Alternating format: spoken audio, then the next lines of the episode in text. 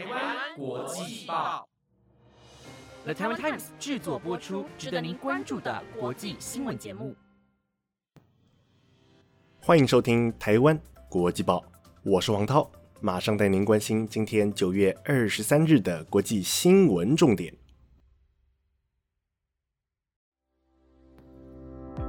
Hello，各位听众朋友，晚安！又到了每个礼拜四的国际新闻时间，我是你们的主持人黄涛。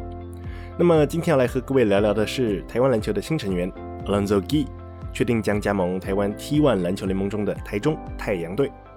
Gee 过去曾与 Kyrie Irving、Tristan Thompson 等球星当过队友，并有着九年的 NBA 资历。那么今年三十四岁的 Gee，身高一百九十八公分，体重一百公斤，可以说是体能劲爆且经验老道。而这也让台中太阳队的总经理汪卫杰很早便关注到他。那么，无论是平时有在关注台湾篮球的听众朋友，或是较常关注国外篮球的听众朋友，最近都可以多加关注台湾的篮坛消息哦。因为随着台湾篮球联盟的日渐茁壮，未来说不定会有更多的前 NBA 球员以及各国好手争相加盟。而作为球迷的我们，确实是可以认真期待的。那么。今天同样整理了五则国际要闻。首先是美日两国齐心抗议，捐赠疫苗数量将近十二亿剂。接着是 MD 台一总裁兼执行长苏姿峰出任拜登科技顾问。再来是美联准会维持近零利率政策，成员预期最快明年升息。以及缅甸军方与民兵再爆冲突，数千人出逃印度边城。最后则是日本一百零七岁仁瑞姐妹刷新纪录，成为史上最长寿双胞胎。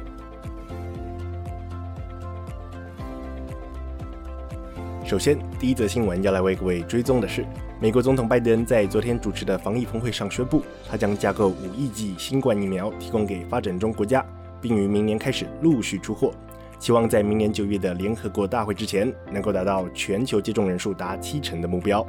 根据法新社报道，拜登在全球防疫视讯峰会上表示，这是一场需要动员全体之力才能解决的危机。而美国将成为疫苗的武器库，就如同我们在二战时期曾是民主的武器库那般。此外，在拜登宣布加购五亿剂新冠疫苗进行捐赠后，美国承诺捐赠的疫苗数量也达到了十一亿剂，远超过世界各国承诺捐出的总和。而拜登这次宣布捐赠的五亿剂新冠疫苗将由美国制药大厂辉瑞进行生产，旨在协助低度开发与发展中国家。随后，日本首相菅义伟也表示。日本也计划将捐赠六千万剂新冠疫苗给需要帮助的国家。根据路透社报道，首相菅义伟透过预录影片的方式参与这次由美国主办的全球防疫峰会，而他也在影片中表示自己非常荣幸宣布，日本将提供至少约六千万剂的新冠疫苗，而这也让日本当初宣布捐赠的三千万剂疫苗翻倍成为了六千万剂之多。于此，不难看出美日两国齐心协力、共同抗疫的决心。同时，也期盼有能力的国家能够给予需要帮助的国家更多援助，让这场疫情得以早日稳定下来。第二则新闻要带您关注的是，美国白宫在昨天公布了其科技顾问委员会的成员名单。然而，这份名单中最引人注目的，莫过于来自台湾台南的苏姿峰。来自台湾台南的苏姿峰，目前担任美国处理器大厂 AMD 总裁兼执行长。身为电机工程师的他，除了带领公司转亏为盈之外，更有着“西谷半导体女王”之称，也被中国科技圈誉为“苏妈”。苏姿峰在一九六九年生于台湾台南，并在三岁时跟随父亲移居美国。长大后取得了麻省理工学院的电机工程学士、硕士以及博士学位后，陆续前往德州仪器 （TI） 与国际商业机器公司 IBM 任职，并于二零一二年转任 AMD 资深副总裁一职。最后也于二零一四年升任总裁兼执行长至今。值得注意的是，苏姿峰是全球首位获得电机与电子工程师协会罗伯特诺伊斯大奖的女性，并被财新杂志评选为二零二零年度商业人物第二名。同时，值得关注的是，今年科技顾问委员会的名单乃是有史以来最多元的一届，除了首度有两名女性成员共同出任主席之外。同时，也是首次有女性成员过半，且有色人种与国际名超过三分之一。第三则新闻要带您关注的是，美国联准会在今天结束为期两天的政策会议之后，一致决定维持基准利率接近零的政策，并暗示最快将会于明年升息，早于先前各方的预期。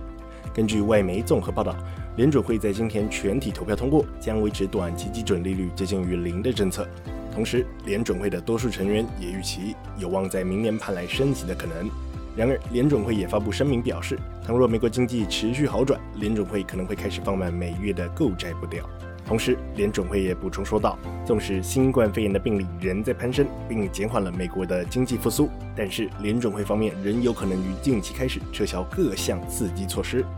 根据法新社报道，美国联邦公开市场委员会在结束两天的会议后表示，当前美国经济已恢复到一定程度。倘若未来经济状况如预期般持续恢复，那么央行方面或许可以开始放慢每个月大规模购债的步调。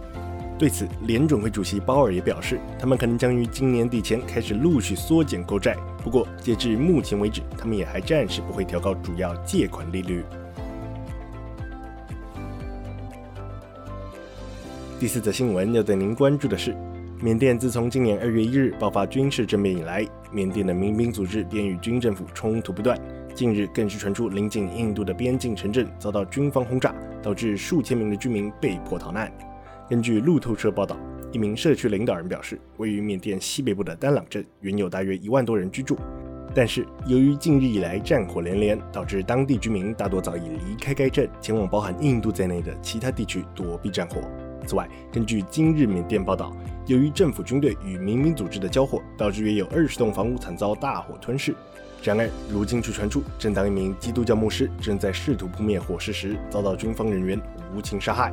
对此，缅甸官媒缅甸环球星光报表示，他们对此消息表示质疑，同时也正在调查牧师的死因，且军方人员也遭到近百名恐怖分子袭击，并在对峙期间双方皆有开火。身亡牧师的家属表示，纵使仍有少数家庭留在丹朗镇，不过大多数的当地居民早已离开此地。最后，那名社区领导人也补充说道，他非常担心那些流离失所的人们。因为就他所知，有的人目前在邻近村庄避难，而有的人则是逃往了印度的米佐拉姆省避难。最后一则新闻要带各位关注的是，一对出生在日本香川县小豆岛的仁瑞姐妹，以一百零七岁又三百天的高龄，正式成为史上最长寿双胞胎的纪录保持人，同时也刷新了金氏世界纪录认证的史上最长寿双胞胎之纪录。并在昨天正式收到了金氏世界纪录的证书。根据 NHK 报道，这对史上最长寿的双胞胎分别是住在小豆岛的炭山美野以及住在大分县的儿玉小梅，而两个人出生于1913年，分别是家中的长女以及次女。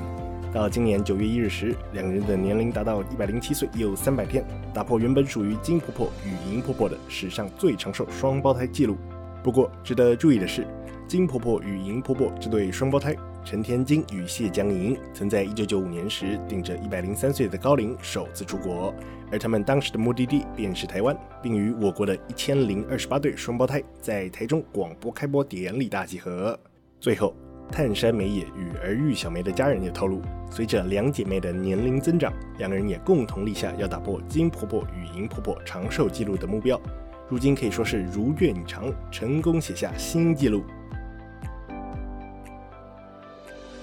以上就是今天的国际要闻，非常感谢各位听众今晚的收听。若是您有任何想法，或是有希望我们追踪的国际消息，欢迎您随时到台湾国际报的粉丝专业告诉我们哦。以上节目内容皆由 The Taiwan Times 制作播出。那么我们就下周再见喽，拜拜。